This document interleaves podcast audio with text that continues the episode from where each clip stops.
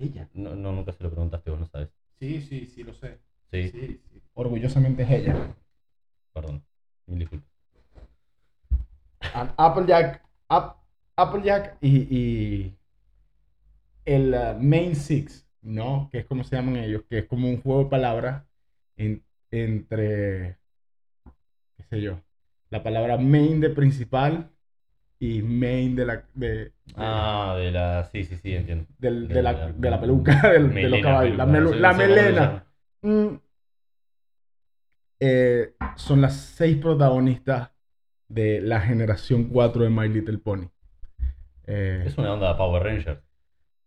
mazo, Sí. sí, Mazo. tienen colores y todo. claro. Personalidades. Tenéis, tenéis um, Applejack, tenéis a Pinkie Pie, que es la, como la más famosa de todos por, por ser La, la... más icónica. Exacto. Este, tenéis a Fluttershy, tenéis a Twilight Sparkle, que es la líder, que es la princesa Twilight Sparkle. Increíble. Em, tenéis a Rainbow Dash ah, y tenéis a Rarity. Que Rarity es obviamente un unicornio diseñadora de moda. Estoy impresionado. Estoy impresionado por, Boludo, los, no, no lo dirás en serio, pero si te pones a ver el lore No, de no, My estoy, Little eh, eh, Pony, estoy convencido de que debe tener un montón. es bizarro, loco, expansivo, o sea, es un mundo. Sí, sí, sí, te creo. Y así creo. es como se arranca un podcast de fitness, ¿no? Hablando de My Little Pony. Bienvenidos a Jorge y CrossFit, donde vamos a discutir fitness y series para adultos que, bueno, pueden tener dudosas intenciones. que ahora salió la generación 5, está en Netflix. ¿Viste la película? no, señor. No sabes lo que te estáis perdiendo. Bueno, lo voy a buscar. Tení que ver la película de- del G5 de My Little Pony. Mi Eh, personaje eh, favorito Es, es- es tipo un universo que, que va teniendo como fases. Claro, y, y- y lo loco de, de la G5 es que han pasado siglos desde G4. O sea, no es como los Power Rangers que interactúan así, tipo, sale una temporada, ah, salió la velocidad de la luz y, y después, mira, ahí vienen los Dino Thunder. No, no, no. Aquí hay, la, la G4 son mitos y leyendas para la G5. Impresionante. Sí, cuando arranca así la película, yo quedé como que, wow, no me lo veía venir. Demasiadas capas de profundidad. Sí, señor. Sí, señor. No la han conectado con las, las ochenteras, con las viejas de Hasbro. Por lo menos Porque no- esto, esto tiene tiempo en realidad, ¿no? O sea, no, no, no es un fenómeno del 2000. Esto, esto es una onda Gundam, o sea, esto, Sí. esto, esto está enraizado en la, en la cultura pop bastante, de bastante atrás. Bueno, fíjate que la- lo que pasa es que el- yo creo que el, el nivel de popularidad que logró el G4 es distinto al resto, ¿no? O sea, tipo, eh, eh, la serie que salió en principio de la década de 2010, que terminó en el, en el 2019, todavía no he visto el capítulo final porque mi corazón no lo aguanta. em, ha hecho, o sea, es parte de la cultura pop convencional que todo el mundo mira, ah, mira un My Little Pony. Antes, o sea, vos veías la- los muñequitos y entendían que era My Little Pony, pero nadie como que le Hasta ahí ponía llegué. un... Nadie le- Si yo te pongo un Pinkie Pie, es muy probable que vos lo, lo Es que, es que vos sos el exponente más grande de esto que yo conozco, o sea, verdaderamente no, no he visto a nadie que, que simplemente lo explaye tanto de una forma. Porque ponele que si a algunos adultos les gusta, está, pero no te lo dicen, no te lo van a decir. Nadie. Vos, sos vos capaz que sos la única persona que conozco. ¿Viste mi nuevo tatuaje? Brillante. Y me hice la cutie mark de Rainbow Dash aquí en la pantorrilla. Lo que pasa es que como tengo vaquero no lo puedo mostrar en pantalla. ok, creo que el público te lo agradece. No. Con eso arrancamos. Mi invitado del día de hoy vuelve a la vida del deporte del fitness. Mi coach original, Santiago Basoa. Grande entre los grandes. Ex coach de Tecoa, podemos decir ahora oficialmente. Ex coach de CrossFit, podemos hablar generalmente En también. líneas generales. ya que, bueno, el giro de mi carrera reciente ha sido dejar el CrossFit y dedicarme a, bueno, mi propio modelo de trabajo, se podría decir. Creo que después de nueve años, nueve años trabajando bajo el nombre de la marca, decidí obtener un poco más de reconocimiento por lo que sale de mi cabeza y no por presentar un producto que no es que esté prefabricado, pero que ya tiene su propia fama y que la gente lo va a identificar de una forma. Y en realidad creo que de- decidí dar un giro más hacia el individuo en sí y no tanto hacia un grupo de individuos o un... ¿Cuál es la palabra? Vamos a llamarlo culto porque es una palabra que dijimos hoy. Sí. Un culto de gente que está persiguiendo la misma finalidad. Sino que decidí, en cierta manera, diversificarme bastante. Eh, ahora que mencionáis culto, ¿sabías que la flaca de Smallville, la que hacía la serie esta de Superman, Sí, que yo- cayó presa por un culto en el que comercializaban gente? no. Sí, Ah, la que Wow. hacía de la, rubi la eso, eso es casi peor que Herbalife.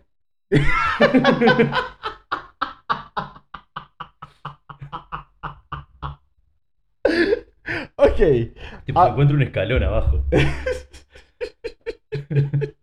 Pero va, turbio. eh, hablando, ah, hablando entonces de tu propio camino, de lo que, de lo que decidiste abrir, Sí, eh, nos encontramos con Bill Uruguay. nos encontramos con Build Uruguay, exacto. Es un emprendimiento que empezó durante la pandemia. Porque, bueno, o, o sea, en realidad, ¿qué pasó? Año 2020, se cierran los gimnasios.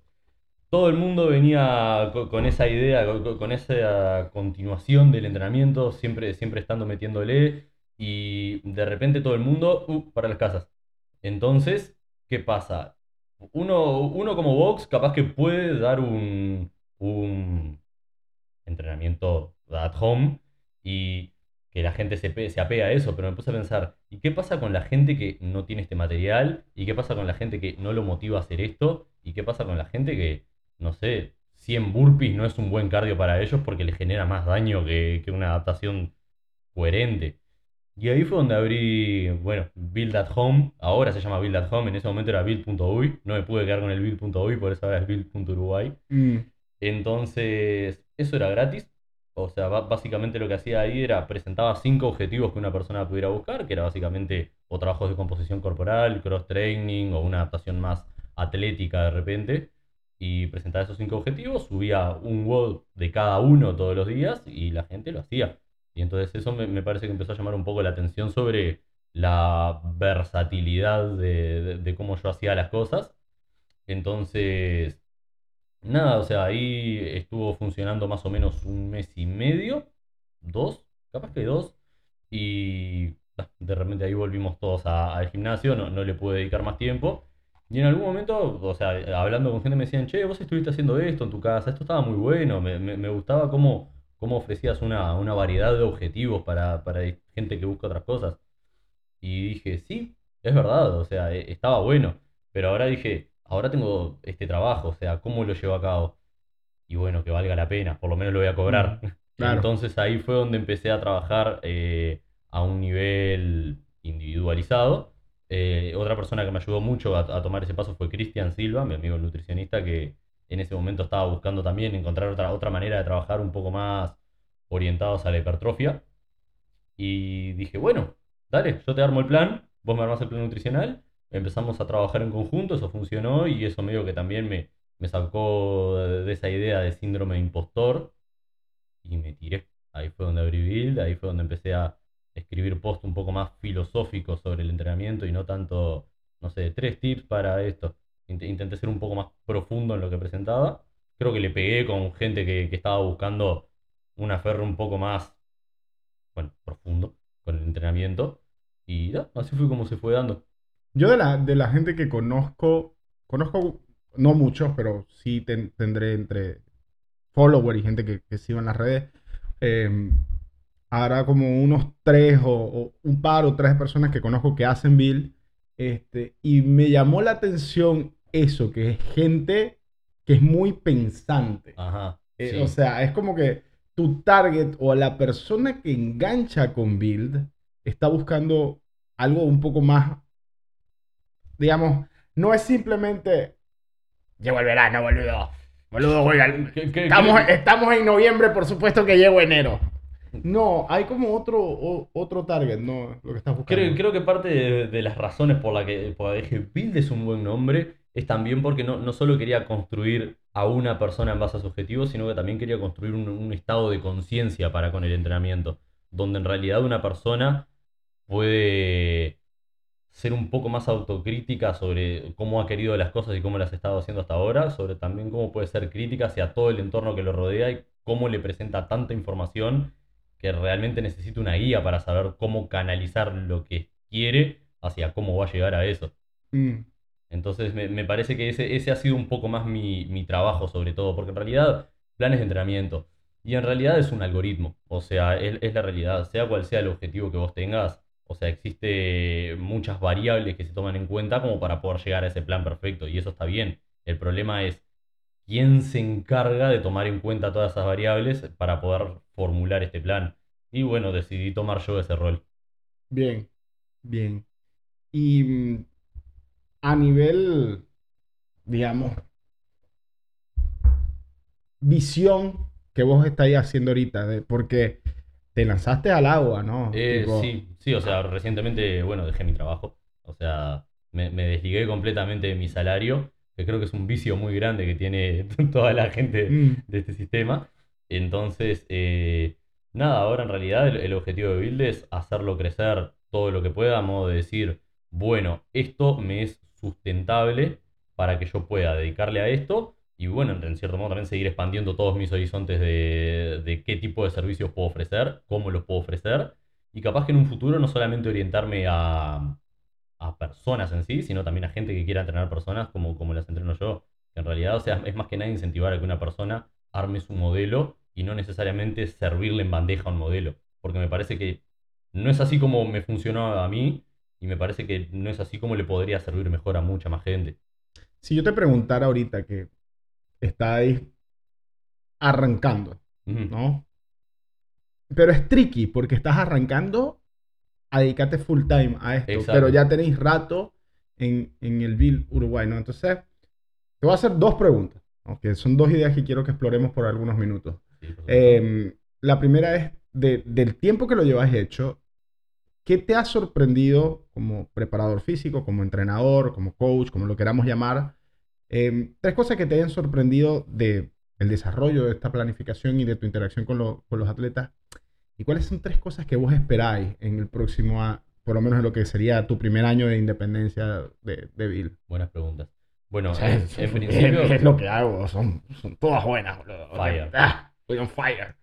Bueno, creo que, lo, creo que lo que más me ha sorprendido en sí, que e- es viniendo un poco también de, de ese cambio de paradigma que yo he tenido de dar clases grupales a trabajar con el, con el ND1, o sea, con el individuo, es la- lo, lo profundo que vos podés escarbar en una persona para hacer que el plan entre bien para esa persona. Porque de repente yo tengo una primera instancia con la persona, yo, yo a la gente le mando una ficha técnica donde ahí es donde vemos, bueno, no solamente qué experiencia tiene, qué busca, vemos qué edad tiene, vemos... Aguantame, Sí. aguantame un segundo.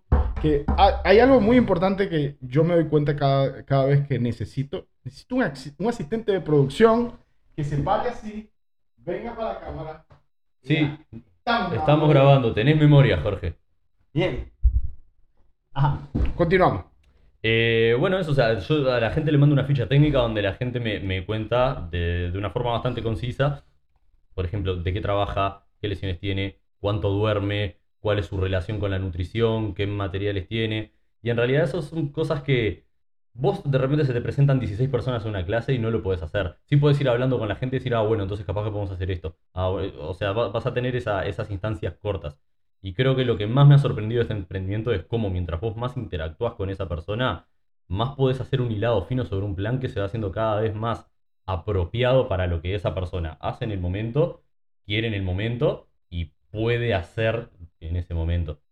Y eso me parece que es lo que, lo que más me ha sorprendido como entrenador, porque uno por lo general tiene una visión bastante general de, y bueno, si se mueven y yo veo que mejoran acá, estamos bien.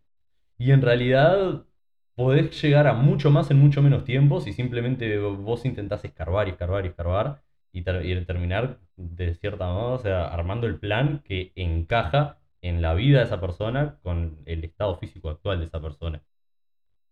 Y mm, en proyección al, al próximo año que creéis vos, ¿cuál es tu expectativa? No económica, porque todo, o sea, la expectativa es, bueno, que me dé de comer y que no tenga, no que salir a vender mi cuerpo por ahí en- a la ciencia médica. Em, pero como entrenador, ¿cuál es tu expectativa de, de- de lo que se viene el próximo año?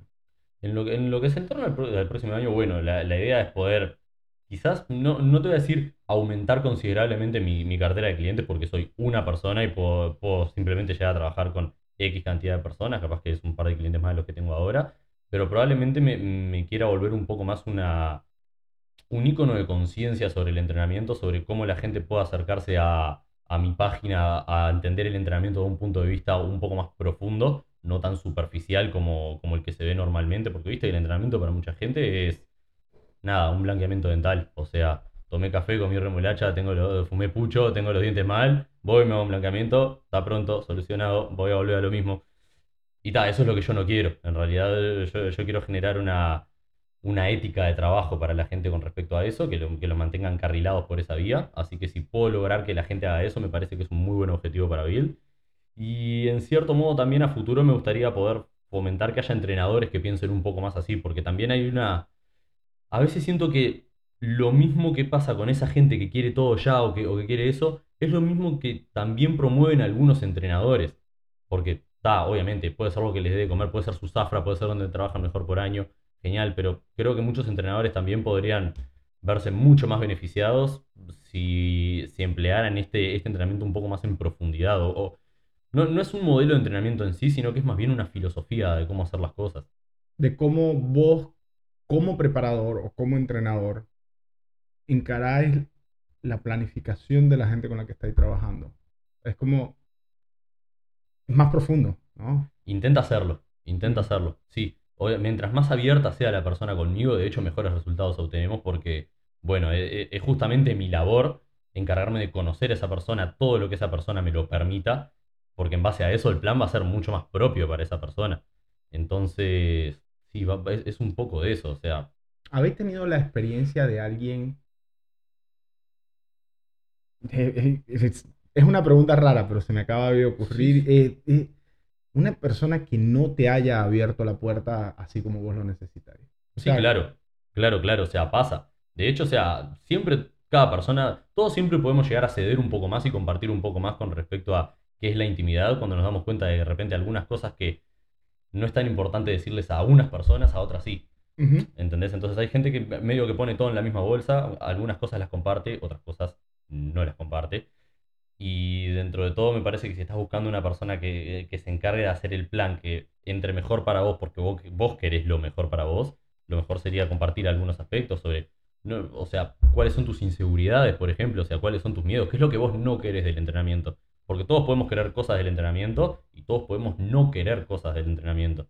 Entonces me parece que eso es algo que, que puede definir mucho cómo va una planificación. Y sí, o sea, me, ha pasado de que a, clientes haya, haya seguido por una vía de, de preparación física bastante generalizada, por el simple hecho de que no, no he encontrado el hueco para meterme en, en esa de, bueno, a vos te va a gustar más esto. Es tipo, mando el mail, bueno, mira, armé este plan, decidí hacer esto, esto, esto en base a, tu- a tus objetivos y en base a tus condiciones actuales. Genial.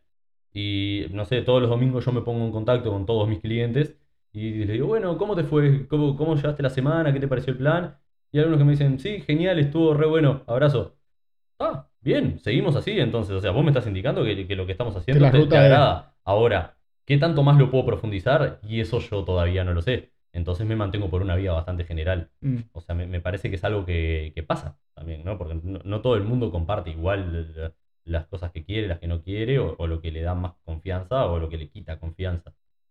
¿Cómo ha sido en las redes sociales la receptividad de, de- de tu página de Bill Uruguay? O sea, ¿cómo, cómo ha sido tu, tu experiencia ahora, eh, la transformación del Bill, at- del Bill.ui, del Bill at Home, del Bill Uruguay, em, a estas ideas que estás planteando, ¿no? Mucha gente. eh, a ver, el tema de las redes sociales es que todo empieza entrando por los ojos, ¿verdad? O sea, sobre, sobre todo en Instagram, que es una red que se encargó de, de multimedia, entonces está. Que miente, foto miente a cara de perro. Sin duda. La- Las redes sociales mienten tanto que hay un montón de gente que va por ahí en la vida creyendo que yo soy fit. Está bien. Hay, hay gente, hay gente que, yo, que cree que yo me veo en blanco y negro también.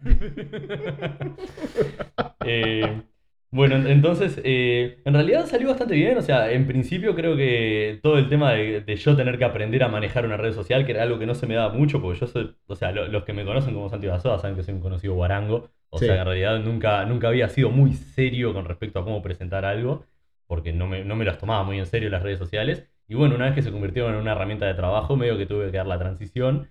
Y en principio creo que una cosa que es un comentario que siempre me han hecho mucho es que escribo mucho y que digo mucho, o sea, que, que mis posts están buenos, pero que se embolan leyéndolos. Y es, en parte es tipo, bueno, en cierto modo eso a mí no me molesta, porque, la, porque sé que la gente que se toma el tiempo para leer la, la idea que yo quiero plasmar es la gente que va a saber llevar mucho mejor a cabo el programa que yo les puedo ofrecer. Claro. Entonces, en cierto modo, eso eh, fue algo que me, que me dio cierta seguridad de decir, tipo, bueno, tal, es verdad, no estoy captando 100 clientes por mes, pero necesito captar 100 clientes por mes, o sea, porque si hago eso, lo- así lo que muy fácil viene, muy fácil se va, y, y, sin embargo, me, me he dedicado a rescatar 3, 5 clientes por mes, que puedo decir que hasta el día de hoy siguen desde, desde la primera vez que me pagaron el año pasado hasta el día de hoy.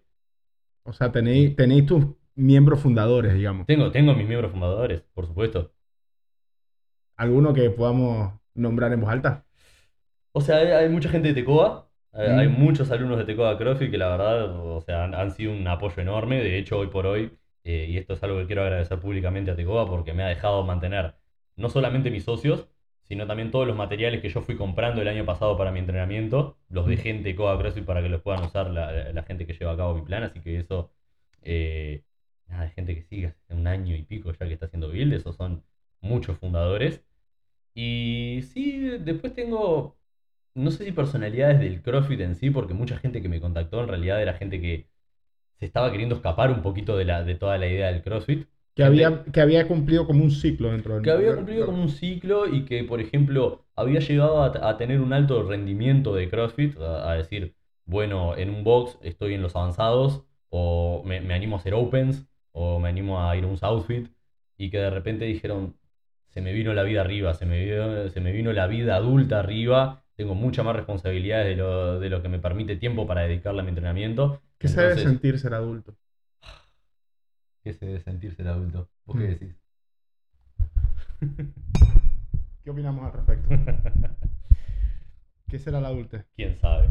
Bueno, Bueno, les vino la vida adulta. Entonces, eh, les vino la vida adulta, tuvieron que hacerse cargo de muchas más cosas, mu- muchas más responsabilidades, y ahí es donde dijeron, Santi, mirá, quiero un plan que me mantenga lo más fit que pueda en el menor tiempo posible, en base a lo que vos me conocés, en base a los estímulos que sabés que me van a llevar a mantenerme. Porque también llega un momento que no es una cuestión solo de querer estar mejor siempre, pero a veces simplemente mantenerse es estar mejor, porque si vos no empeorás, básicamente que ya es un, es un objetivo bastante noble para mucha gente. O sea, vos y yo venimos de un, de un palo de CrossFit muy competitivo, de, un- de un deporte muy competitivo, donde en realidad siempre vas a querer estar mejor, porque siempre vas a querer, en cierto modo, no solo ganarle a vos, sino que también ganarle a otros. Esa es la realidad. Eh, entonces, nada, eh, hay, nosotros siempre vamos a querer buscar levantar un poquito más, rendir un poco mejor. Hay gente que prefiere simplemente mantenerse en esa línea, pero de, de la forma más eficiente posible. Y eso está bien, o sea, a mí, a mí me parece que eso es una buena forma de llevar a cabo una, una vida acompañada de entrenamiento. O sea, me parece que vas a poder mejorar hasta donde vos quieras, porque después es todo un, un intercambio equivalente. Yo, Full Metal Full. Metal Alchemist, obviamente. Eh, yo doy más, Veo que eres un más. hombre de cultura también. Es, es- es así, o sea, yo doy más, recibo más. Si yo le voy a Claro. dedicar más horas a mi entrenamiento, más horas a mi nutrición, más horas a mi descanso, me voy a tomar más en serio para evaluar ciertas métricas, voy a mejorar. Ahora, si yo lo dejo de hacer, el entrenamiento, me- el, el entrenamiento por sí solo me va a rendir hasta cierto punto, la nutrición por sí sola me va a rendir hasta cierto punto, quiero más, tengo que dar más. Hay gente que no lo hace, se mantiene, no, no es que mejora de una forma muy disparada, pero tampoco empeora. Y eso creo que es algo muy importante. Bueno, están, están las remeras de Rogue que dicen Don't Weaken. sí. Y me, y me parece que eso ya por sí solo es un objetivo que es súper respetable y me parece que es lo que a la gran mayoría de personas que de repente, no sé, entrenan, eh, eh, trabajan ocho horas, duermen poco, dentro de todo, o sea, es algo a lo que ya se puede apuntar después de haber mejorado hasta cierto punto. Es la, es la realidad, o sea, si yo trabajo ocho horas, no, y, y- y, no sé, tengo una familia que cuidar y tengo esto, tengo lo otro, voy a perseguir 200 kilos de sentadilla. No, o sea, nunca hice una sentadilla en mi vida. Voy a perseguir 200, no. Yo qué sé, voy a, voy a hacer ¿Vale la pena? ¿Vale Sí, la pena? O sea, ¿cuál es el objetivo? ¿Vos, vos querés ser fuerte o querés, o querés tener piernas grandes? Porque capaz que ni siquiera una sentadilla es la opción para vos. Capaz que ni siquiera ponerte una barra atrás de la cabeza es la opción para vos. O sea, y, y- y si ese lo es, ¿ver- ¿verdaderamente estás dispuesto a dejar tanta cosa de lado para llegar a esos 200 kilos de sentadilla? ¿O simplemente te, te parece bien llegar a un estándar respetable de una persona, entre comillas, funcional? Porque funcional siempre va a depender de un contexto. Hay que entender, o sea, hay, como coach, me imagino yo que el reto está entre saber diferenciar lo que la gente te dice con lo que en verdad significa. Exacto. Porque hay, hay el que te dice, y me acuerdo, me acuerdo claro de una conversación que tuve yo con, con una coach de Invictus Ujú. eh, por mails. Habrá sido año 2017, algo por ahí. Y yo le decía, no, mi objetivo en ese entonces era poder hacer la clase de senior de, AC de, de cimarrón en su momento, Ahí de va, AC- ACP, de acuerdo. de cara de perro. Entonces yo decía, no, yo quiero ser parte del equipo de los que pueden hacer los WOD seniors. Y ese era mi objetivo. Me dice, ¿por qué? ¿Qué significa para vos poder estar en capacidad de hacer esos WOD seniors? O sea, ¿qué es lo que en verdad eso representa? O sea, es enten- entender eso, el que te dice, yo quiero hacer 200 kilos de sentadilla. ¿Por qué? ¿Por qué 200 kilos y no 210? ¿Y por qué, no, ¿Y por qué 200 y no 190? ¿Qué representa para vos esa, esa marca? ¿Qué representa para vos esa meta? O sea, es una, es una cuestión de autoestima, es una cuestión de estatus, es una cuestión de que simplemente te pusiste un objetivo y lo lograste porque es self-accomplishment. O sea, ¿qué, qué, qué representa una meta para vos? Eso es lo primero que tenés que saber. ¿Y qué tan prioritaria es respecto a otras metas que puedan ir de la mano con esa también, ¿no? Porque, ¿qué- yo qué sé, ¿qué tan prioritario es 200 kilos de sentadillas si tenés 90? O sea, ¿no es más prioritario 100? me, parece, me parece que es una forma un poco más inteligente de, de llevarlo también. Mm. Y, ta, y, si un día vas a llegar a ese tope, ge- eh, llamalo tope genético o llamalo estoy haciendo lo mejor que puedo con lo que tengo, ¿vas a, vas a verdaderamente querer inclinar la balanza a la fuerza contra todas las situaciones que, que a, que vos te limitan? ¿O simplemente va- va- vas a disfrutar de, ese proceso y, de poder hacerlo y, y de no empeorar, tomando en cuenta que cuando empezaste estabas mucho más atrás? Mm. A pesar de que tu preparación física es eh, muy personalizada, ¿no? O sea, los planes de Bill Uruguay. Intenta hacerlo. Mm. ¿Dónde, ¿Hacia dónde creéis vos que está más la orientación de tu, de tu programa de preparación? Y bueno, yo creo que mi preparación, eh, lo, lo mío, mi, mi programa está un poco más orientado a, a todo esto que estamos hablando ahora, que es GPP, o sea, GPP. población general. Eh, es gente con objetivos mucho más mundanos, que no están tan arraigados a un aspecto deportivo en sí, sino que están un poco más orientados a ciertos estándares de, y podemos decirle estándares de salud, o sea, todo, todo lo que es composición corporal o un VO2 máximo funcional para una persona, o sea, to- todo lo que es básicamente eh, sentirse a gusto en el- dentro, de, dentro del cuerpo de uno y mantenerse de- de- dentro de unos parámetros eh, aptos para, para existir. Y hablemos, hablemos del GPP un, un poquito, porque es, es algo que a mí me llama la atención. Em, de la autopercepción que hay aquí en Uruguay, de la gente de a pie con la que yo hablo me dice, no, el uruguayo promedio está hecho huasca. Y yo no estoy tan de acuerdo, porque a mí me parece que el uruguayo promedio es más activo, es mucho más activo que la media promedio de Latinoamérica.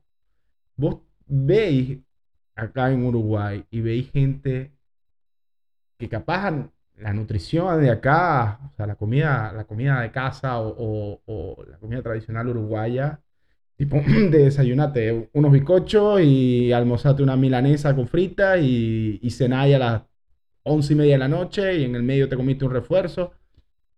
Es capaz como para mí el punto más álgido de, de aquí de Uruguay, Ese pero flaco, sí. físicamente, pero físicamente hablando o a, a nivel de actividad física, yo considero que el uruguayo es muy, muy activo. ¿Cuál es, cuál es tu opinión con respecto a, a esto de lo que vos, en base a lo que te habéis conseguido con tu, con, con tu plan de preparación? A mí me parece que eh, la cultura del deporte uruguaya viene muy arraigada al deporte y no a la preparación física en sí. Y- eso me parece que es algo que en, en cierto modo lo limita de, de estos estándares que yo te estoy diciendo que considero apropiados, por el simple hecho de que un deporte crea su propia demanda de eh, estímulos como para poder llevar a cabo esas tareas. Entonces, por ejemplo, en el Uruguay hay fútbol. Eh, eh, Sí, todo el, mundo, todo el mundo juega un fútbol 5. todo el mundo va a un fútbol 5, ¿entendés? O, o bueno, ta, capaz que si escarbas un poquito más encontrás un básquet, ¿entendés? Pero son deportes de cancha, son deportes que, que involucran correr, o sea, la, la gente siempre va a involucrar mucho la salud con lo que es transpirar, cansarse, correr, desplazarse mucho. Eh, yo qué sé, cuando, cuando vas a un gimnasio, eh, siempre, siempre se intentan relacionar con el estándar más alto del fisicoculturismo y, y no necesariamente cuál es el estándar máximo al que yo puedo apuntar para mí mismo. O sea, me, me parece que eso es lo que, lo que en cierto modo afecta a la cultura uruguaya respecto al deporte, al deporte, a la, a la salud y al bienestar, por el simple hecho de que la salud y el bienestar no es un deporte, o sea, es simplemente una, una, ¿cuál es la palabra?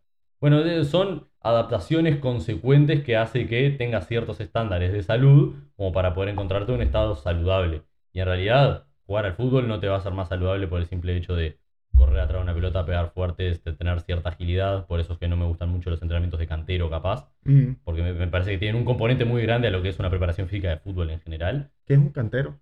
La preparación de canteros, o sea, ahora por ejemplo, eh, que, que llega la zafra, que llega el, el verano, gente que entrena en los canteros, hace escalerillas, salta Ah, conos, o sea, lo, lo que sería un funcional. Ya. Pa- Pasa que no me gusta Ya, la palabra ya, sí, sí, funcional. sí, sí. Los que vemos, los que vemos normalmente en, la, en, en- en las plazas o en, los espacios, o en los espacios abiertos, acá en las Ramblas se ve mucho. Exacto. Y en el Parque Valle también se ven A, varios a grupos. mí me parece que ese tipo de entrenamientos toma mucho ese, ese estándar, porque por lo general la gente que lo profesa son profesores de educación física, y en realidad el profesor de educación física, el rol activo de un profesor de educación física, yo creo que más que nada es poder inculcarle a la población eh, ese, ese estilo de vida saludable, pero en realidad está tan, tan arraigado a la costumbre uruguaya que yo te, te- te menciono, que es el deporte. Jugar un deporte. Exacto, que me, me parece que lo llevan mucho por ese lado y hay mucha gente que no cumple sus objetivos porque en realidad no están recibiendo los estímulos que son necesarios para el objetivo de esa persona. Mm. Si yo me quiero ver bien sin ropa, solamente transpirar, moverme, hacer hit, no lo va a lograr por mí. Esa Mm. es la realidad. O sea, vo- voy a tener que generar un poco, voy a tener que generar un estímulo de hipertrofia, voy a tener que levantar pesas, me voy a tener que ver, nada, sometido a resistencia, sometido a estreses que, que rompan al cuerpo y lo hagan un poco más grande, más, más tosco, más difícil de romper. Eso básicamente es hipertrofia. Claro. Entonces, la mayoría de la gente que se quiere ver bien sin ropa lo que necesita es masa muscular y después necesita también toda la parte de eh, perder grasa, que eso en realidad eh, está tan, tan del punto de vista de la nutrición, que es algo que está por fuera del entrenamiento, que mucha gente directamente no dispone para hacerlo. Mm.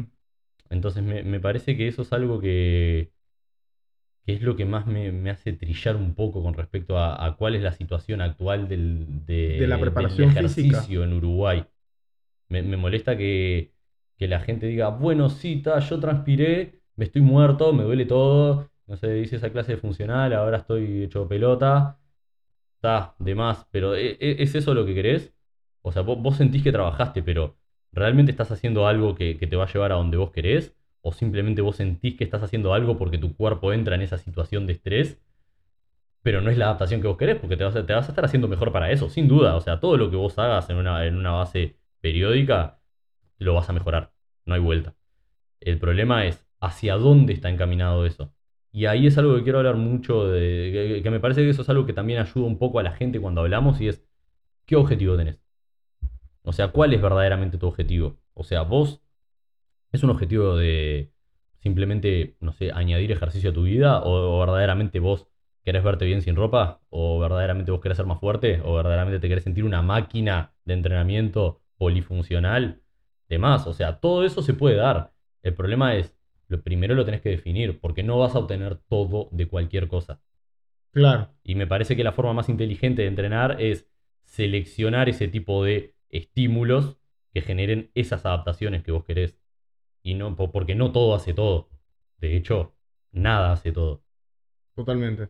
Y el que, el que es como el que le trata de caer bien a todo el mundo, a la final no le cae bien a nadie. Bueno, yo por mucho tiempo intenté ser esa persona y, y eventualmente me, me dije, "Ta, o sea, e- estoy armando mi propio punto de vista, hay gente que no le va a gustar, hay gente que va a ser diametralmente opuesta a lo que yo estoy diciendo y eso no está bien y tampoco está mal, o sea, si quiere compartir conmigo, siempre y cuando no, no, no se vaya de forma violenta, va a estar todo bien. Porque me parece que en realidad todos tenemos el, el derecho a expresar una opinión y todo el mundo tiene derecho a compartir esa opinión o a rechazarla. Y si te quieren seguir, te siguen. Y si no te quieren seguir, no te siguen. Y no es culpa de nadie. Pero me parece que sí está bueno ser un poco racional. En sentido de, yo quiero algo. ¿Qué es lo que tengo que hacer para, para hacerlo? Esto. Ah, esto no. No.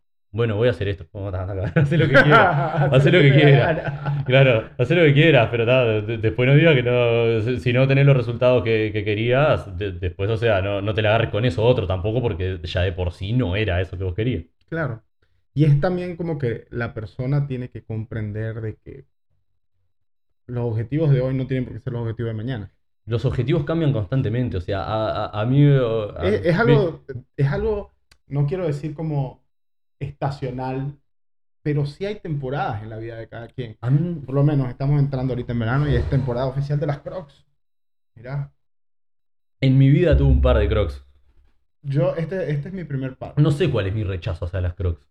Eh, ah, yo tenía, yo tenía ideas muy claras de por qué no usarlas allá en Maracaibo. Era muy caliente y los pies se me calentaban Claro. mucho.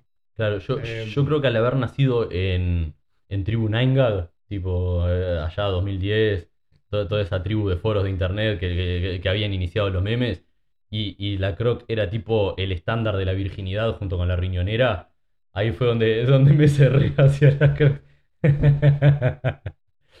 pará, pará. ¿De qué estamos hablando? ¿De qué estás hablando?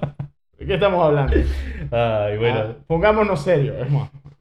No, un bolazo, ¿no? Pero eh, creo que ahí fue donde, donde, arrancó todo.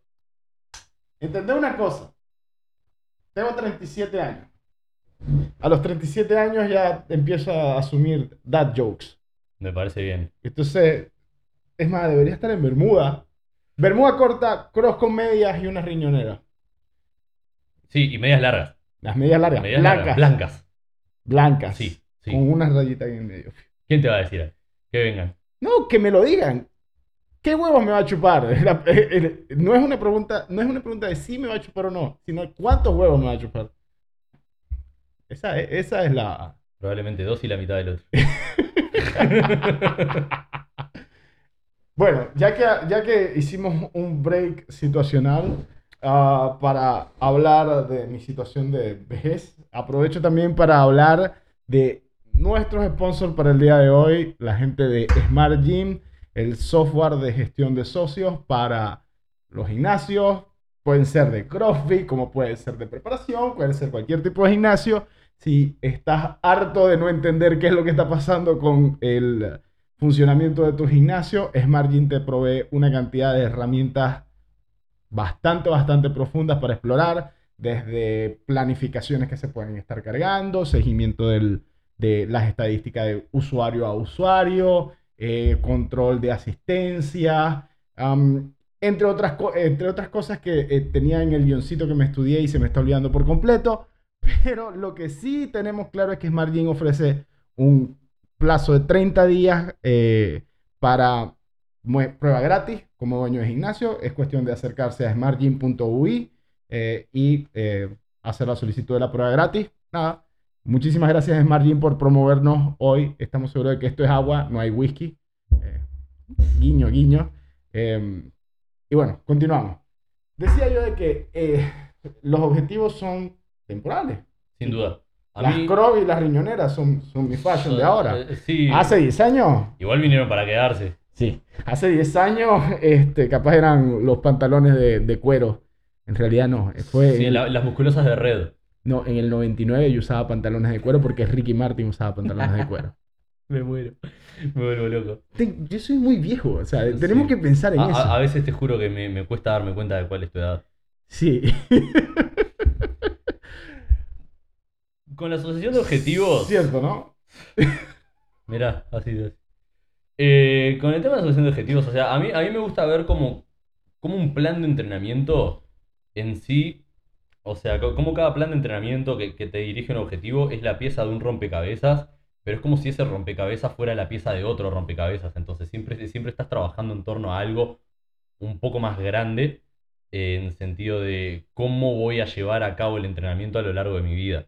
Y eso me parece que va evolucionando mucho. A mí personalmente lo que me pasó, hablando yo mismo de mi experiencia con el CrossFit, es que me gustaba mucho, eh, notaba, me, gustaba mucho la variabilidad que se, que se presentaba a diario y me gustaba cómo de repente una planificación se podía llevar a nivel semanal, siguiendo un ciclo de levantamiento, un ciclo de fuerza y demás.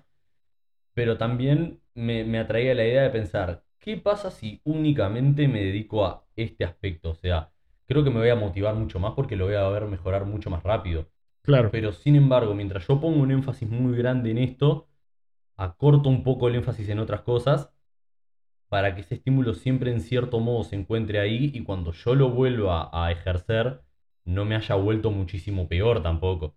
Y eso fue lo que me empezó a gustar un poquito más. De repente, hoy, hoy por hoy creo que me gusta dividir mi año de entrenamiento en cuatro meses de fuerza, o sea, cuatro, cuatro meses de, adaptación neuronal, digamos, cuatro meses de hipertrofia y cuatro meses de metabólico.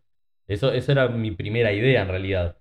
Después me di cuenta de que la fuerza es lo que más me cuesta. Entonces dije, bueno, capaz que a fuerza le dedico un poco más de tiempo en el año, capaz que puedo hacer cinco o seis meses de fuerza, capaz que puedo hacer, no sé, cuatro meses de hipertrofia y capaz que puedo hacer solo dos de metabólico porque soy bastante predispuesto para, para el trabajo metabólico. Y eso en realidad se puede ir modificando a lo largo del tiempo porque yo mismo, como yo mismo me voy sintiendo, va a ir dictando cómo debería modificar mi entrenamiento en torno a eso. Y creo que eso es algo que le va a pasar a la mayoría de la gente. Va, a llegar un momento que la persona va a decir, sí, está, fuerza, tengo bastante fuerza, lo que noto es que, no sé, mi composición corporal no está mejorando. Bueno, vamos a dedicarnos a eso.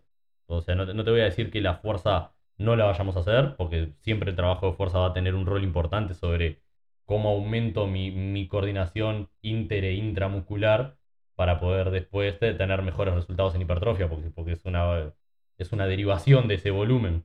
Claro. Y después lo mismo puede llegar a pasar con lo metabólico. Entonces, si, siempre estamos enfatizando algo, pero no dejamos lo otro de lado, siempre vamos a poder estar mejorando un poquito, o por lo menos manteniendo algunas cosas, mejorando mucho. Y cuando queramos mejorar en otras cosas, vamos a poder volver desde una base. Claro. Y eso me parece que es algo que, que funciona bastante bien. Y me parece que mucha gente debería tomar en cuenta como para decir, sí, está, salgo a correr. De más, ¿por qué? Porque me gusta correr de más. O sea, no, no estás corriendo porque correr es salud, estás corriendo porque te gusta correr, querés ser bueno corriendo. Genial. Ahora, solo basta con correr y no, correr es un trabajo de impacto. O sea, vos vas, a, vos vas a correr, tu cuerpo va a estar recibiendo todo el peso del cuerpo contra un punto, contra el otro, contra un punto, contra el otro. ¿Cómo puedes hacer para que vos puedas seguir corriendo? Y vamos a tener que trabajar fuerza, vamos a tener que trabajar hipertrofia. Fuerza para, para que vos Fuerza no, o sea, yo, digo fuerza, pero en realidad es neuronal, porque en realidad está un poco más ligado al ancho de banda del cerebro con respecto a músculos, fibras.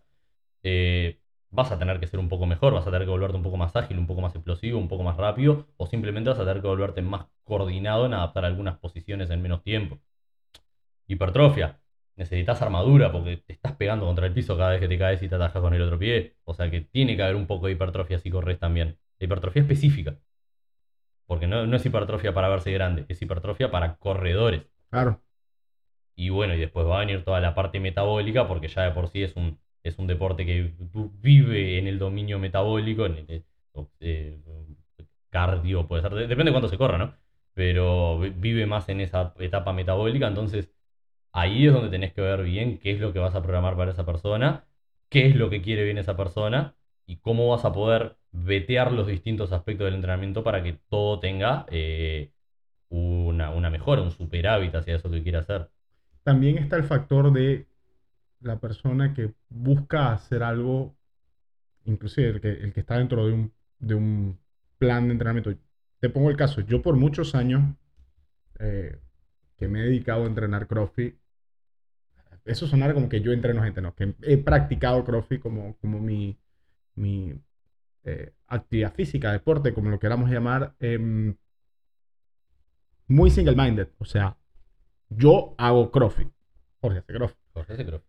Y es CrossFit, CrossFit, CrossFit, CrossFit. Y cuando, por ejemplo, personaje, el Gabriel Herrero, eh, una vez se, me, se medio mató y, no pudo entrenar por, por, por unas semanas y se medio mató en la rambla patinando. Y yo le, o sea, a mí no me cabía en la cabeza de, ¿qué haces patinando si eso te puede poner a que te pase algo que impida que vos vayas a hacer CrossFit. Sí. O sea, en mi cabeza yo lo procesaba así. Hoy por hoy, no sé si te esté viendo, si esté viendo de que estoy haciendo otros deportes, ¿no? O Bueno, sea, eso no. o estoy sea, probando porque- otras cosas para ver qué se siente. O sea, qué tanto me ha preparado el CrossFit para probar lo otro. No dejar el- mi deporte de lado, porque mi, mi deporte es mi deporte.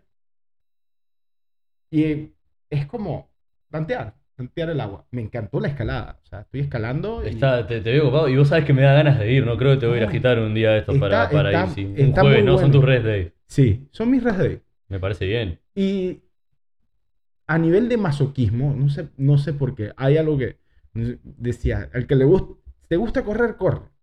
Prepárate para correr. Yo me he dado cuenta que me gusta correr con el chaleco puesto. ¿Por qué? Porque tengo problemas. Porque no te, no, porque, porque no te deja ir rápido. Entonces- También, igu- igual, sin el chaleco no voy rápido, pero, pero es, es como que cuando salgo a correr, yo digo, me voy a poner el chaleco. Por buenas o por malas, me voy a poner el chaleco. O sea, Es el, es, el, es el deporte que te gusta a vos, porque en realidad e- es eso, o sea, a, a mí a veces me llega la gente y me dice tipo que quiere algo, ¿no? Entonces está Ujú. de más. Eso ya te, ya te lleva a cierto lado de, la- de este algoritmo que estuvimos hablando. igual Pero mi ahora, temporada la, per- competitiva, pero ahora la persona te dice, mi pero competencia me es el gusta Open. esto. A mí me, me gusta competir en el Open. Y de hecho, todo mi año, Juan nos prepara para competir en el Open. Ujú. Eh, para allá va, para donde vamos. Sí, claro. Y yo, se lo- yo me entregué al señor. Yo me entregué al señor Juan Seitún. Mm. que pensará Erika. Este, me entregué a Juan y, él, y yo me preparo como Juan me prepara. Así. Así. Pero mi momento competitivo en el año es el Open. Seguro. Fuera de eso, tipo, yo no creo, no, no me veo tipo compitiendo en, en- una escalada o no me veo compitiendo en un 5K o compitiendo para tratar de ganar en, en una carrera. O sea, no me veo. Pero me gusta correr con el chaleco puesto y me gusta subirme en la, en la pared escalando. Bueno, o sea, en realidad, viste que una de las premisas principales de, de CrossFit, tipo cuando, cuando te resumen el fitness en 100 palabras, practicando. jugar tantos deportes como puedas. O sea, porque en realidad intenta abrir mucho también sobre tu abanico del fitness. Porque en realidad el fitness es simplemente profesar eficientemente una, una tarea X, una demanda X. Entonces, en realidad, si, si vos te volvés bueno en la mayor cantidad de tareas que existen, eh, que existen, básicamente vos en cierto modo se podría decir que sos más fit. Pero como fit siempre va a depender de la vara con la que estés midiendo esa tarea. O sea, es, imposible saber cuándo una persona es fit. Pero si vos sos relativamente eficiente en todo lo que haces, y bueno, sí, se puede decir que sos fit. Eh, es un poco eso. Ahí el único tema, que es, que es donde el CrossFit me parece que tomó dos rumbos, o sea, fue donde se, se bifurcó un poco el CrossFit, fue de cómo mucha gente no supo separar el CrossFit competitivo del lifestyle.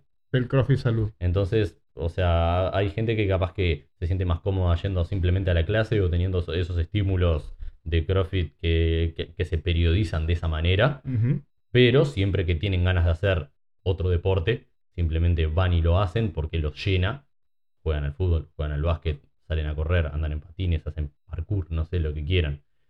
Y después está todo, todo el tema de cómo hay gente que dice, no, yo no voy a hacer esto porque yo me voy a cansar haciendo esto y no me va a ir bien mañana en el WOD de mañana que le tengo que ganar a esta persona. Entonces ahí es donde, donde nacen esas dos corrientes del CrossFit. Ese era yo. Claro, Era pero, yo. pero yo también, ¿eh? Yo también. Y después, de- después en cierto modo, me, me parece que cuando me fui alejando de eso y se fue construyendo un poco más build y me fui, me fui encariñando un poco más con el aspecto lifestyle del CrossFit, hoy por hoy me parece que parte de lo que yo entiendo como el fitness sí estaba, estaba implicado en esa idea del CrossFit, en esa idea del fitness del CrossFit, solamente que no me gusta variarlo de una forma tan frecuente.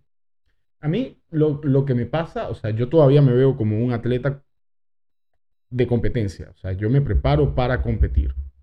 Pensando como que mi objetivo primordial de competencia, o sea, mi temporada competitiva es alrededor del Open, ¿no? Pero si salen otros eventos, eh, también se aprovechan.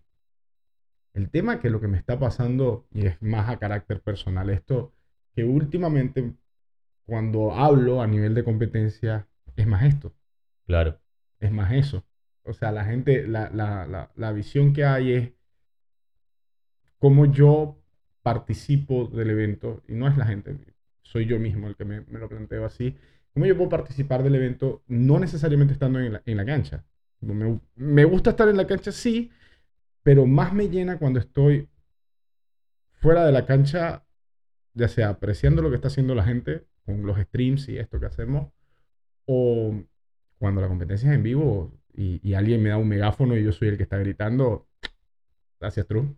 Eh, no sé, me llena eso también. Me, me parece que a veces no es simple una, una- una simple cuestión de ejecutar para sentirse bien uno con, un entrenamiento en sí, sino también hacer que otros, lo, ayudar a otros a ejecutar, eh, es fomentar, representar una, una idea que hace que vos te sientas bien y sabes que a otros les hace sentir bien, entonces en- entran en ese círculo de retroalimentación donde, donde se vuelve, bueno, una comunidad, ¿no? O sea, eso es importantísimo. Me, me parece que el aspecto más fuerte del CrossFit eh, es que es un community-based training, o sea, Eh, e- es un entrenamiento donde mucha gente que de repente no tiene un sentido de pertenencia a un estilo de entrenamiento en sí o, no tiene un sentido de pertenencia en, algo en general, pues se, encuentra en CrossFit algo que no se le estaba dando, se encariña muchísimo con el deporte y la gente que lo rodea y encuentra en ellos una motivación para poder entrenar cada vez más fuerte. Y eso me parece que es sensacional, que creo que es, es lo que mejor ha hecho el CrossFit por, por la población general que es el simplemente el, el hecho de que ellos tengan ganas de ir al gimnasio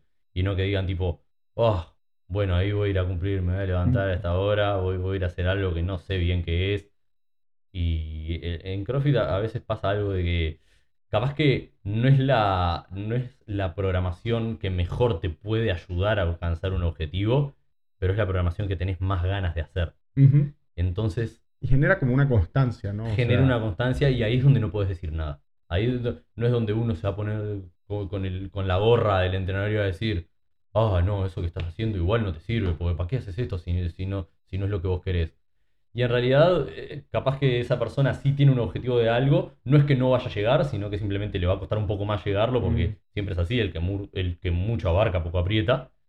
Pero en cierto modo, si, se- si está disfrutando del proceso y se siente cómoda con eso, me parece que, que- que es algo que va a sumar más esa planificación que esté 100% hecha para el individuo. Por eso, en cierto modo, tampoco yo digo que, más allá de que yo pueda entrenar a cualquier persona con build, no cualquier persona me va a dejar entrenarlo por el simple hecho de que hay gente que no se siente bien entrenando sola. ¿Habéis visto em, los podcasts de Ben Bergeron?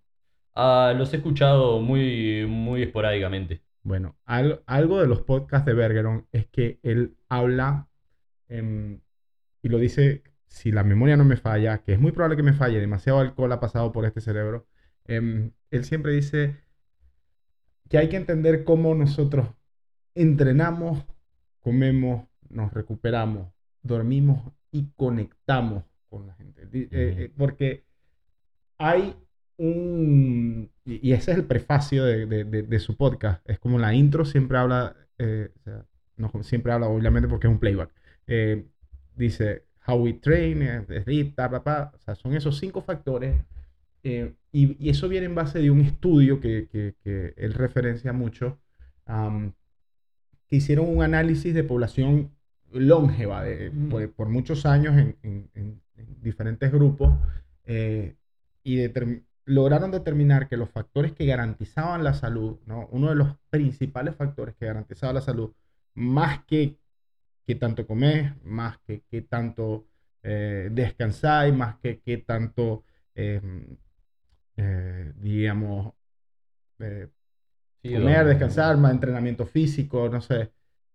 El factor de conexiones significativas entre personas es, es como uno de los principales promo- promotores de salud. Es como que el cuerpo cuando entiende que vos formáis parte de un grupo en el que estáis conectados, como que quiere durar más para seguir interactuando. Em, y, y- y ahí es donde en- la conexión significativa toma un, toma un paso, porque no es lo mismo decir, am, soy Jorge hace CrossFit, tengo 1800 seguidores en las redes. No, eh, Sí, sí. 800. Estoy cerca de los 2000. Estás ahí, ¿eh? Algún día. Em, Ya llegan, ya llegan. Con este llegan. con e- este es el que Con este trae. llegan. Ok. Que no es lo mismo que decir, mira, tengo una conexión significativa con Santi Basoa, tengo una conexión significativa con, con sea, formo parte de un, de un grupo. Y eso creo yo que es lo que tiene, lo, lo- lo que tiene el CrossFit. Es como que crea esas conexiones entre el grupo de gente con el que tipo, estáis pasando, son experiencias raras, o sea, es como que esa sensación post-Murph con todos los demás, miráis para los, para los lados y, y veis que están todos los demás en, la misma, en el mismo ¿no? O escenario. sea, a, a mí me parece que eso es algo muy instintivo. Eh, es como ese sentimiento de, bueno, eh, atravesamos todos por la misma situación traumática. Entonces ahora estamos todos juntos en esto recuperándonos y, y viviendo... Vulnerables. cómo- eh, vulnerables, pero vemos cómo todos salimos vivos de estos. Y eso en cierta forma genera como un bonding, ¿no? Ujú. O sea, ahí, ahí es como, como la gente conecta. Viendo, viendo cómo, no sé, a- a- alientan al que se está quedando atrás o como todos de repente están tirados y se empiezan a caer de la risa solos, o sea, es, es un momento especial. Yo, yo creo que para, para la persona que, que se somete a ese tipo de juegos difíciles, ese es un momento que es muy especial. siendo Bill un, un, pro- un programa muy unipersonal, ¿no? O sea, Ajá. ca- cada, quien tiene objetivos diferentes. ¿Te habéis planteado cómo, qué puedes hacer como para crear algún tipo de conexión entre, entre Sin la duda. gente que lo lo Sin duda, practica? en principio en realidad eh, intento, intento que la gente tenga confianza en mí como para generar este vínculo especial de que vos hablás que puedes tener conmigo, puedes tener con Care. O sea, creo que ese es el, eso es lo primero que intento hacer. Para, para que se den cuenta de que esa persona está 100% comprendida por una persona que de verdad la, la quiere ayudar a que llegue a eso que esa persona quiere. Eh, pero en cierto modo también me parece que intento fomentar de que esa persona no está sola con respecto a cómo quiere cosas y, cómo está dentro, dentro de esta ayuda de, de ser asesorados para encontrar el mejor camino posible para ellos. En sí, o sea, no tenemos un contacto directo en- entre, entre nuestra comunidad todavía, es algo en lo que voy a, voy a querer trabajar. El tema es que esos son la, esas son las problemáticas que puede generar también el caracterizar tanto a un individuo, ¿no? Porque, ta, te lo dice la misma palabra, es un individuo, no es un colectivo. No es, o sea, más allá de que dos personas puedan tener el mismo objetivo, esas dos personas no tienen por qué tener el mismo estilo de vida. la manera en la que llegan a ese objetivo es diferente. eh, Exacto, la manera en que van a llegar a ese, que van a llegar a ese objetivo va a ser diferente por el hecho de cómo, de cómo se va a particionar el trabajo para ellos, cómo se va a dar la adaptación para ellos y cuál es el próximo paso una vez llegado a ese objetivo, porque una persona puede haber querido llegar a una meta de composición corporal y ahora entrar a ganar masa muscular y otra persona se puede querer quedar así. Claro. Pero hay, hay fuerza en los números. O sea, la gente... Hay fuerza en los números, sin cuando, duda. sin cuando duda. te sentís parte de, de- de un- una comunidad, de un grupo. Es más, eh, qué sé yo, tipo, compartámonos toda una foto y la subís vos como un collage. Ah, sí. Eh, No, no, los mata. Es La, amistad realidad- es mágica. La amistad es mágica. Eso, lo- eso lo aprendiste acá. Eh, es el título. Friendship, eh, así se llama la serie. My Little Pony Friendship is Magic. Me encanta. Como es, eh, bueno, y ahora en realidad, ahora, ahora que tengo más tiempo para poder dedicarle a. Build, sí, en realidad lo que tengo ganas de hacer es fomentar un aspecto un poco más de comunidad. De hecho, una de las, uno de los grandes proyectos que tengo es justamente entrenar grupos de gente, o sea, más allá de hacerles la planificación a todos, hacer una generación de, gente de repente, no sé, vamos a abrir 10 cupos para personas que quieran tener este servicio, donde en realidad el servicio va a ser una videollamada, donde se va a poder explicar aspectos, aspectos grandes del entrenamiento y filosofía. Y bueno, y en cierto modo mantenernos conectados. Eso creo, creo que es algo que estoy empezando a, querer hacer de a poco. Pero creo que primero me quiero volver muy eficiente trabajando con el individuo como para eventualmente poder exteriorizarlo. En cierto modo, creo que el, ciclo de mi carrera como entrenador ha, ido fluctuando entre colectivo, individuo, colectivo, y capaz que después vuelve a ser individuo o pasa a ser un poco de las dos cosas.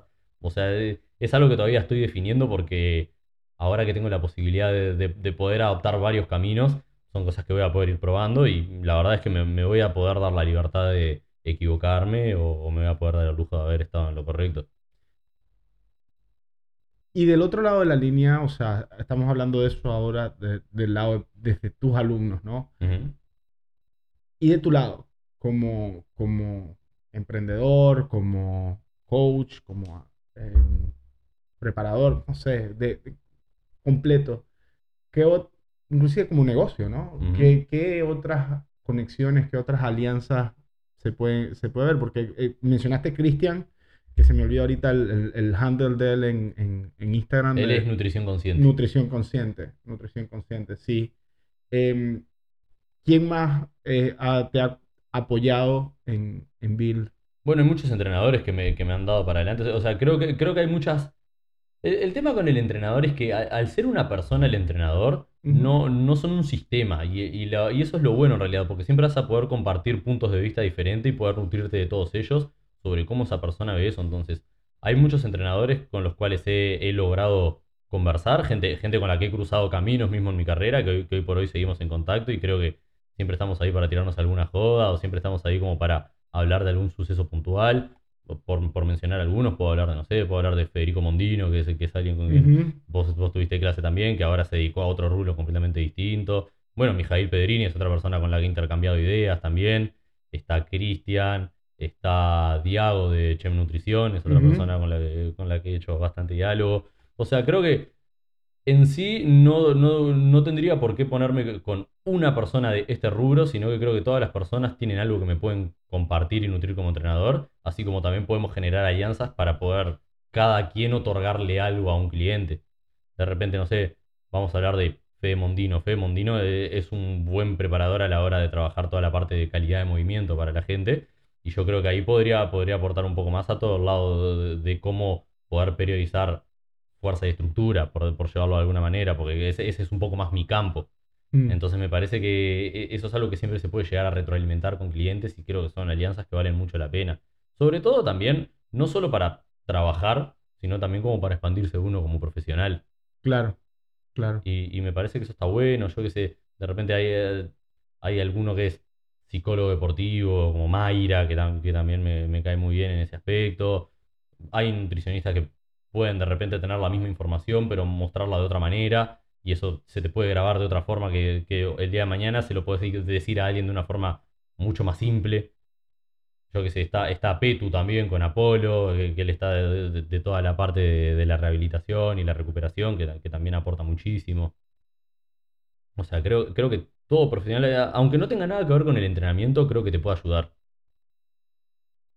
Especialmente los pixeros. Uf, olvídate, olvídate. Los piseros y los que hacen cerveza artesanal. Eso. Esos, también- son- eh, eh, esos son unos valorazos. Esas son las conexiones que yo necesito hacer para este negocio. Sí, estoy, estoy de acuerdo. Ahora que vuelven los streams. Anda, anda este, pidiéndole a Smart Gym que te haga uno- unos vasitos cerveceros más o menos a esta altura. Y bueno, El vaso, el vaso de Margin en el, en el último stream lo estaba llenando de whisky. brillante. Fitness. Hashtag, health. Hashtag refit. Este, a, a la fecha la gente me habla de ese stream en el que tomábamos norteña y comíamos pizza barata. Fantástico. Viendo los, viendo, viendo los CrossFit Eso, eso, eso, eso es, bueno. Nutri- nutrición inconsciente. Ese, ese es Evil Christian. el, y sale- Está en negativo. Así, negativo. ¿Cuántas personas te llegan ahora en esta temporada de noviembre diciendo, Santi, quiero llegar al verano? Eh, la verdad, por suerte, las justas y necesarias. Las justas y necesarias porque si toda la gente que me lo, que me lo ha dicho a lo largo de mi vida hoy me escribiera, me volvería loco. Porque en realidad... yo Estamos sé, grabando esto, es 14 de noviembre y todo el mundo quiere llegar al sea, 21 de eh, diciembre con... con- Gente, tienen un mes y 15 días para llegar al verano. O sea, es fácil. Lo único que tenemos que hacer es desnutrirnos completamente, eh, hacer, una, hacer tres horas de cardio por día y levantar las pesas más pesadas que puedas la mayor cantidad de veces que puedas. Nada puede Es mal Es un plan infalible. Nada puede mal ir Es un plan infalible. Sí, sí, sí. O lo otro que pueden hacer en realidad es encariñarse con un proceso que funcione, llegar al verano y bueno, mientras no te mueras vas a llegar al verano. O sea, lo importante es no morirse. Esa, esa frase de llegar al verano es algo que yo conocí cuando me mudé a Uruguay. En Venezuela Claro, no existía. Claro, te suena que te- a que te vas a morir. porque- Sí, o sea, como que. Y alguien me iba O a sea, matar es, verdad, si te deshidratás, en no, no comes se- cardio excesivo, y capaz que sí, capaz que, capaz que no llegás al verano. De, de la forma que vos pensás, de la forma que vos querés llegar al verano, capaz que no llegás al verano, literalmente, ¿no? O sea, me parece que lo, lo mejor que puedes hacer ahora, si sos una persona que está descuidada hace mucho tiempo, no ha hecho nada, es simplemente buscar la asesoría necesaria como para eh, entrar en un plan que te pueda dar ciertos resultados, no los que querés, porque de todas formas nunca nadie está 100% conforme con, con- con su fitness actual. O sea, Mm. e- es, difícil construir ese estado de conciencia de maintenance, de, man- de mantenimiento que estábamos hablando Si hoy. no, si no estaba Matt Fraser conforme con su estado de fitness, nadie lo va a estar. Nadie lo estaba, ¿entendés? Y, y bueno, está, o sea, me, me parece que querer llegar a un punto de mantenerse es, es como un punto muy maduro del entrenamiento, pero mientras tanto la realidad es que siempre vas a querer ir estando un poquito mejor. O por lo menos, como decía hoy, no estar peor. Entonces, dentro de todo, si ahora tenés un plan para el verano, va a ser asesorarte bien, no solo en el aspecto del entrenamiento, que es donde me encargo yo, sino también con lo nutricional, porque, o sea, no, no va a existir, o sea, no, no podés entrenar una mala dieta. Eso, eso es la verdad, no podés entrenar con una mala dieta si estás con un objetivo claro. Así que me parece que lo primero que tenés que hacer es aprolijar tu, tu estilo de vida fuera del gimnasio y después hacer que tu tiempo en el gimnasio sea lo suficientemente eh, eficiente, fructífero, como para poder obtener algo y siempre estar amortiguándolo con tu estilo de vida. Ahora, hay gente que lo quiere hacer y no, en realidad no, o sea, nadie quiere ir al gimnasio a, hacer algo que de repente capaz que no es lo que más le llena o es algo que le supone mucho estrés al cuerpo porque que, ta, ¿Querés verte tonificado? Sí, vamos a hacer hipertrofia. La hipertrofia duele. Perdón, la hipertrofia duele. Es tensión mecánica. O sea, vas a querer estirar un músculo a un punto que en algún momento capaz se va a romper de, tanta tensión, tanta fricción del músculo entre sí. se rompe al otro día. Duele. Chau. Y no, y no digo que sea el único indicador de que algo está trabajando, pero es un indicador de que trabajaste y eso para mucha gente ya es más que suficiente. Así que, o sea, va- vas a tener que someterte a ese tipo de incomodidades y vas a tener que estar cambiando algunos hábitos de tu vida. Yo qué sé, con el tema de la nutrición a mucha gente le embola la balanza, tipo, ah, no, no pienso pesar lo que me como porque eso es desfisurado. No es desfisurado, o sea, e- e- es un enfoque completamente racional. ¿Cómo sabes vos cuánto te está aportando tu nutrición si ni siquiera la le sabes poner un número, ni siquiera la sabes cuantificar? O sea, ya le estás cerrando por ahí. Porque no es una cuestión de ser un fisurado o no ser un fisurado. Es simplemente ser un poco más racional y entender cómo la ciencia es la base de todo. Claro. O sea, no, no, no creo que te vuelva un loquito eh, usar un enfoque práctico para querer ser mejor. Totalmente. Y, y bueno, ta, me parece que eso, eso es lo primero que tiene que hacer la gente. Ahora, plazos de tiempo. Estás arrancando hoy, a mediados de noviembre, y tal, lo más probable es que no, lo más probable es que no, no, no llegue con, con un físico de, de competidor de físico de bikini al verano si hoy por hoy tu composición corporal está muy por fuera de los estándares de salud. Pero eso, y eso es algo que yo hago mucho hincapié en Bill, o sea, no poder acoplarte con el máximo estándar que vos tenés de expectativa, no significa que directamente tengas que abandonarlo. Significa que tenés que empezar con un estándar más bajo e ir subiendo escalones. No, no, no querer saltar hacia lo más alto, porque eso simplemente no va a pasar. O sea, si, si eso simplemente pasara, habría mucha gente que ya a esta altura habría dejado de entrenar hace tiempo. Claro. Vuelvo a lo que te decía. Mi objetivo era poder hacer los bots de las clases de senior. Y, Y, lo superaste con creces, en y realidad. ahora estoy en un punto en el que quiero que me devuelvan para las clases de los cachorros.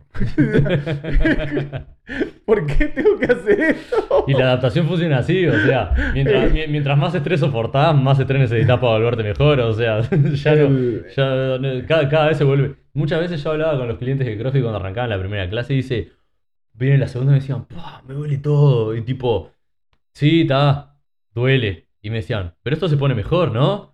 Y yo tipo, ¿Querés que te, querés que te diga la verdad? o tipo, querés como, como el meme de Star Wars, ¿viste? Se pone mejor.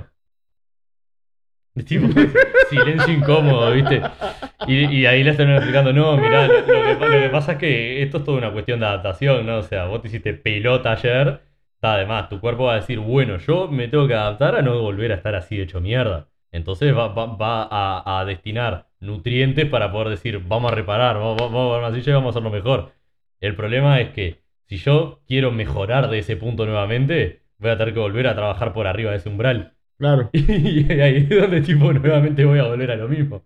Scott Panchik fue el que dijo una vez en uno de los documentales de los games que no es que se vuelva más fácil, es que uno se vuelve más rápido. Es que sí, sí, y, totalmente. y, y- y lo veo a veces, me acuerdo, me acuerdo de ese, eh, ese, esa primera semana de entrenamiento, ¿no? Me ac- eh, eh, la primera semana de entrenamiento yo me acuerdo que teníamos este WOD, eh, el WOD de- que tenía el nombre, es de una de las chicas, el que es Una- 100, 100 push-ups, 100, 100 sit-ups, 100 Sí, pull-ups. algo, tipo el friendly algo o, no, no, es, es Angie, creo. Sí, ese es Angie. Sí, sí, el Creo de- que es el Angie. 100, 100, 100. 100, 100, 100, 100. Y me acuerdo yo que vos me mandaste a hacer eh, ring row, ¿no? Pues, probablemente. Y mm, tenía al lado a Flor Miguel. Este, y yo llevaba como 12 cuando se acabó todo, 12 ring row. Y Flor había terminado y se había ido para el lado. Y yo, ¿cómo la hizo tan rápido? ¿Cómo hizo? ¿Cómo hizo las 100? Hoy por hoy, y, y ese es como un recuerdo que yo tengo vivo. Es- yo no me acuerdo que hice la primera clase, pero mi primer recuerdo de, haberla- de haberla pasado, o sea, de, de la semana de entrenamiento, es ese. Es ese, es ese Angie. Eh,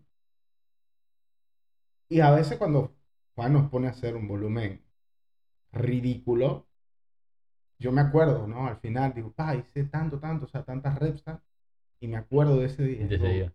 Como, ese día yo terminé hecho huasca. Sí, claro. Y, proba- Ahora y- y pro- y todavía probablemente el- los días de ahora también lo terminé hecho vaca. O sea.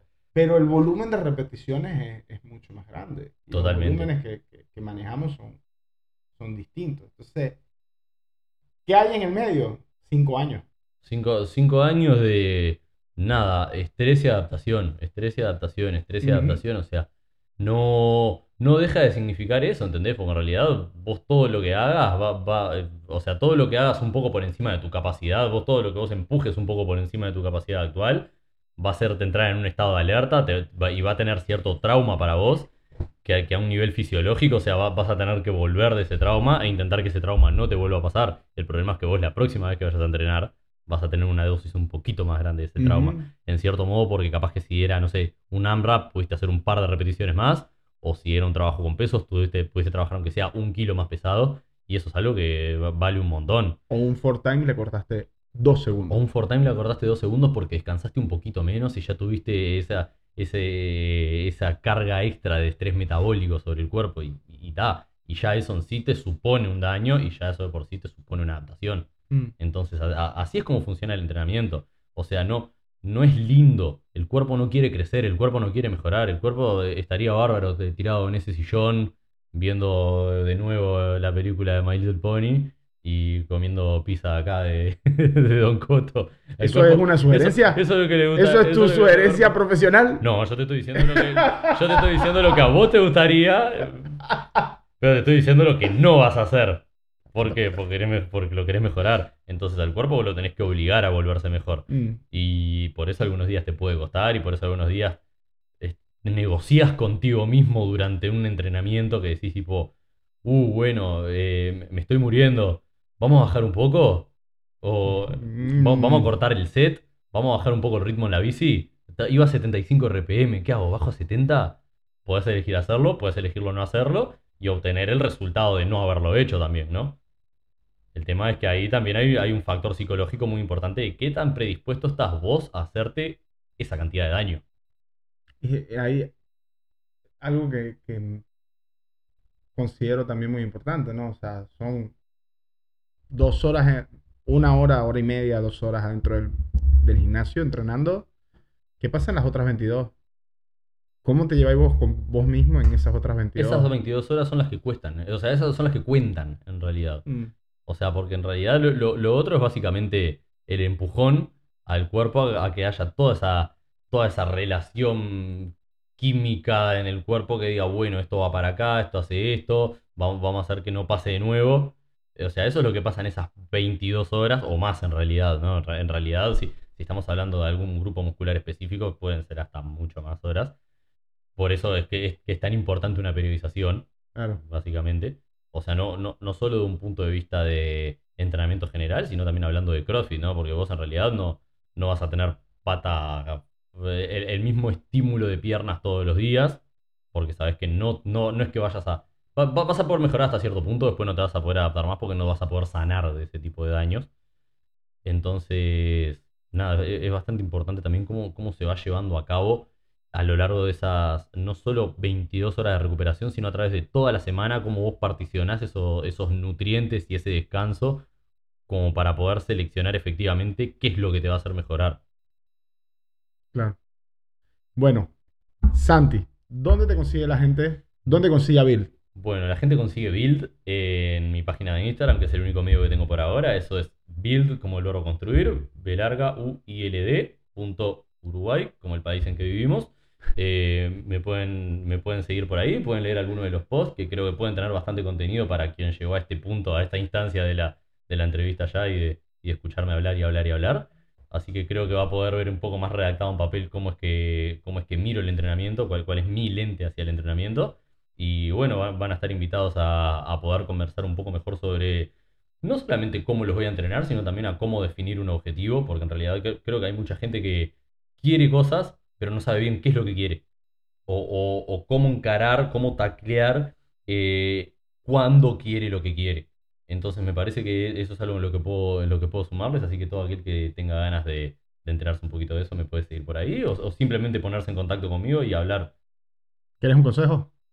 No. Abrite un Twitter. Abrite un Twitter de Build, porque por tu estilo de, de- de- de generación de contenido, creo que Twitter se, te va a abrir otro. Puede ser una buena idea, puede ser una buena idea. Son las únicas que tengo. A mí, a mí lo que me pasa con Twitter es que hay demasiadas opiniones en la vuelta que no pedí. Está bien. Está- hay demasiadas. es- hay mucha borrea, pero me parece que vas a tener, vas a, vas a tener un éxito. O sea, se trabaja, pero. Lo, lo- lo voy, a, lo voy a pensar, lo voy a pensar. Me- o sea, no, no te voy a decir que estoy completamente cerrado a la idea de tenerlo. Simplemente me gustaría dominar un poquito mejor mi Instagram ahora. Mm. Pero sí, sí, sí, me, me- me atrae la idea.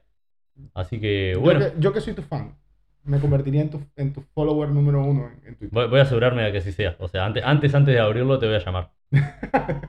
bueno, Santi, con eso cortamos por el día de hoy. Un placer tenerte de vuelvo. es todo mío.